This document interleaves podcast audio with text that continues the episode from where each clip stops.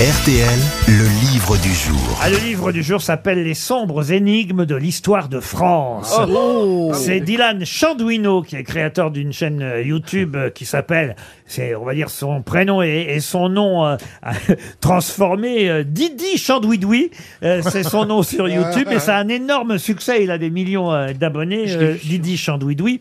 Et il publie en tout cas aux éditions Aubec Les sombres énigmes de l'histoire de France. Alors, il y a tout, hein. Ça va évidemment euh, euh, de Catherine de Médicis et de l'homme rouge des Tuileries, jusqu'à même Jeanne Calment, parce que c'est vrai qu'il y a eu tout Oui. un mystère autour de Sa Jeanne fille. Calment et, et de savoir si c'était vraiment elle ou sa fille euh, qui a vécu euh, aussi âgée. Ça part euh, des 100 000 soldats d'une grotte qui se trouve à Trabus euh, dans le Gard, la plus grande grotte des, des Cévennes avec euh, ces stalagmites qui sont pas vraiment des stalagmites mais qui sont mystérieuses, il faut bien le dire, ces 100 000 soldats. Puis alors il y a aussi, c'est la question évidemment que je vais vous poser pour Sophie Baron qui habite euh, Rouen. Il y a aussi une euh, représentation, j'allais dire une photo, une représentation, un dessin qui nous montre Monsieur Jacques de Falaise dans un dossier, quelques pages consacrées à un certain Tarare. Il faut dire que Jacques de Falaise et Tarare avaient un point commun. Ah oui. Lequel? Il, il mangeait un max. C'est-à-dire? Ben, C'est-à-dire que Tarare, est, il est connu, c'est un soldat, il est connu pour sa voracité, il mangeait tout ce qui passait. On peut dire qu'ils étaient polyphages. Polyphages. L'un et l'autre. C'est une bonne réponse de Paul Elkarat. J'en file aussi, hein. Non, non, non.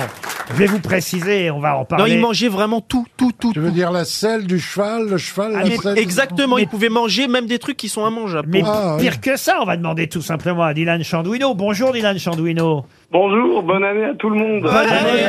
merci. Euh, Moi, je ne connaissais pas ce tarare Ah, si. euh, polyphage qui est devenu ensuite, je crois d'ailleurs, artiste de rue et qui était effectivement connu pour pouvoir avaler aussi bien euh, des serpents, des lézards vivants, des chiots, Exactement. des chiots. Exactement. Euh, il, il avalait une anguille entière sans la mâcher, vous voyez. Oh, Et il avait été, et ça vous le racontez dans votre livre, il avait été engagé par l'armée française pour, à fait. pour passer la frontière outre-Rhin avec des messages secrets avalés dans une boîte, c'est bien ça? C'est ça, parce que bah, puisqu'il pouvait tout avaler, il pouvait avaler une boîte en fait. Ce qui faisait euh, de lui un soldat très utile pour l'armée. Ah, c'était une mule? En quelque sorte. Ouais. Eh bien, Aujourd'hui, on appellerait ça une mule. Il a bien vécu. Sauf qu'il a été arrêté par les euh, Prussiens qui ont tenté de récupérer euh, la, la boîte en question. Oh là. mais il paraît qu'il l'aurait ravalée euh, euh, avec, les, avec ses selles avant que les Prussiens Ah, rattrapent. mais c'est horrible a- Avant que les Prussiens Ah, ra- rattrapent la boîte. C'est C'est vrai pas ou pas sale. Ah, mais Vous croyez ça ou pas non. Après, il y, a- il y a beaucoup de rumeurs autour de Tarare, et c'est vrai que c'est difficile des- parfois de démêler ce qui vient de la rumeur et de qui vient des réels faits. Mais en tout cas, l'histoire de la boîte euh, semble véridique. Est-ce qu'il l'a réavalé après avec ses selles? Ça, c'est une autre histoire. Ben, en tout cas, on le raconte et on dit même qu'il a quand même, euh, il a été sauvé de l'échafaud. C'est-à-dire que les Allemands l'ont fait monter sur l'échafaud et au dernier moment, ils l'ont. Il a mangé l'échafaud. Non, mais ils l'ont, ils l'ont. Le bourreau, il a mangé le Non, bourreau. ils l'ont gracié. Bah, croyez pas ce qu'il vient dire, parce que il a cherché à se faire opérer et à, à- à résoudre son problème, parce que c'est un vrai problème de santé. Et à l'hôtel Dieu, à l'hôpital où on l'a transporté, il a été traité avec des puissants laxatifs. et ben, il avait bouffé la montre et, et la chaîne du chirurgien. Oh là là là là là. Dis donc, Ça euh, devait faire du bruit quand il marchait. Hein. Oh la vache. Ça, mais C'est c'est un personnage incroyable. Ça fait partie des énigmes de l'histoire de France. Vrai ou pas vrai Tout est la question, évidemment.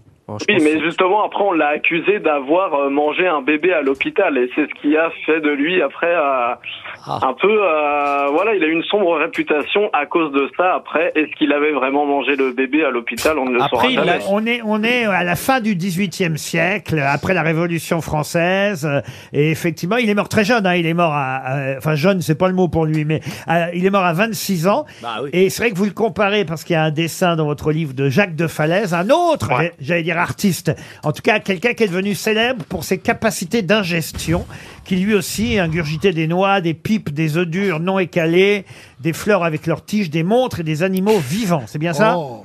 Il y a Bernard qui Exactement, parce que bah, curieusement, euh, Tarare, euh, on n'a pas de- d'illustration de, lui, personne ne l'a peint, alors que pourtant c'était un, un personnage assez curieux que tout le monde semblait connaître, mais ouais, on n'a pas d'illustration de Tarare en fait. Alors, comment vous en êtes venu à vous intéresser à tous ces personnages et à ces énigmes de l'histoire de France? Ça a démarré sur YouTube, euh, votre histoire. Alors, C'est vrai que il est curieux, hein, votre nom, euh, Didi Chandouidoui.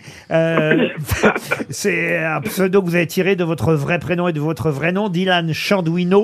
C'est ça, c'était un surnom qu'on me donnait au lycée, mes meilleurs amis m'appelaient comme ça, et Ah. du coup c'était resté. Et vous avez plus d'1,2 million d'abonnés. Votre livre, en tout cas, très bon livre hein, sur les énigmes de l'histoire de France, Merci. démarre, il faut bien le dire, moi je ne connaissais pas cette grotte, il y a des photos absolument hallucinantes, ça démarre par les 100 000 soldats de la grotte de Trabus. Exactement. D'ailleurs, euh, j'ai j'ai été aidé euh, de l'association qui gère euh, la conservation de la grotte pour ce chapitre. Et c'est vrai que eux-mêmes ils, ils le disent, hein, ça reste un des plus grands mystères euh, au monde. Hein. C'est c'est ça qui est étrange. Alors ça ressemble, à, ça ressemble à des stalagmites, mais ce ne Exactement. sont pas des stalagmites parce que d'abord il paraît qu'il n'y aurait jamais eu d'eau dans cette grotte, donc c'est pas possible qu'il y ait des stalagmites sans eau évidemment. Et donc l'énigme, c'est qu'on ne sait pas, les scientifiques se sont penchés sur ce phénomène, on ne sait pas d'où viennent euh, ces, je sais pas comment on peut appeler ça d'ailleurs, puisque ce ne sont pas des stalagmites, c'est pics en quelque sorte. Oui. Ces trucs qui pendent Oh, non, ça prend pas. Non, c'est justement. vers le bas, stalagmite. Ça monte. Ça monte, Ça Valérie. C'est l'inverse. Oui. Voilà. Et, et vous-même, vous êtes allé sur place Alors moi, je ne suis pas allé sur place, mais j'ai euh, j'ai eu la chance de pouvoir euh, parler à, l'association qui, qui qui gère la conservation de, de la grotte. C'est une grotte qui attire des touristes hein, chaque année. On peut aller les voir. Et euh, c'est vrai que bah, eux, forcément, ils voulaient absolument que, et c'est normal, que mon texte euh, ne tire pas vers la fantaisie ou vers euh, les aliens. Et euh, c'est vrai que malgré le, le fait qu'on peut être assez rigoureux, qu'il y a quand même beaucoup de scientifiques qui ont été, on ne l'explique pas, quoi. Je vais pas donner les 50 mystères qu'on retrouve dans votre livre, les 50 énigmes de l'histoire de France, mais je peux citer évidemment les alignements de Carnac, le Saint Graal, euh, l'éventuelle survivance de Jeanne d'Arc, euh, la folle Tout à danse de Strasbourg. Notre ami Jean, Ah. Jean Telet en avait fait un, un, un roman d'ailleurs, hein, la danse de Strasbourg. Euh, L'homme rouge des Tuileries, euh, l'homme au masque de fer, la bête du Gévaudan, la mort d'Émile Zola, ça on n'a jamais vraiment su non plus effectivement. Et ça va jusqu'à Jeanne Calment. Alors vous, votre version, Jeanne Calment, c'était elle ou sa fille? Moi, moi, je pense que c'est la réalité. Elle a bien at- atteint un record euh, qui lui aussi est plein de mystères parce que c'est est-ce qu'on va réussir à le, à le dépasser un jour? Mais moi, je ne pense pas que sa fille a pris sa place. Il y a beaucoup d'experts qui sont interrogés suite à, à cette étude entre guillemets qu'avaient fait les chercheurs russes. Il y a eu encore plus de recherches derrière. C'est vrai que maintenant on peut dire que non, il n'y a pas eu d'usurpation d'identité, même si ça reste une idée qui circule encore beaucoup euh, aujourd'hui. Et le mystère qui reste, c'est donc comment battre 122 ans et 164 jours, c'est ça? C'est ça. Et il y a des, des experts euh, qui pensent que ce pic euh, ne pourrait jamais ne, être atteint à nouveau. Oh, si, se rendrait, elle peut. Hein. Ah, se rendrait Se dans la rendrait. course, se rendrait dans la course. Ah, elle a mis ses chaussures de sport, elle est dans la course. Elle peut, elle a 119 ans en 2023. donc. Les sombres énigmes de l'histoire de France, signé Dylan Chandouino, les éditions Ebec qui publient, euh, bah voilà, votre euh, travail qu'on peut suivre aussi sur YouTube. Mais là maintenant, c'est en librairie euh, qu'on vous retrouve, Dylan Chandouino. C'était le livre du jour.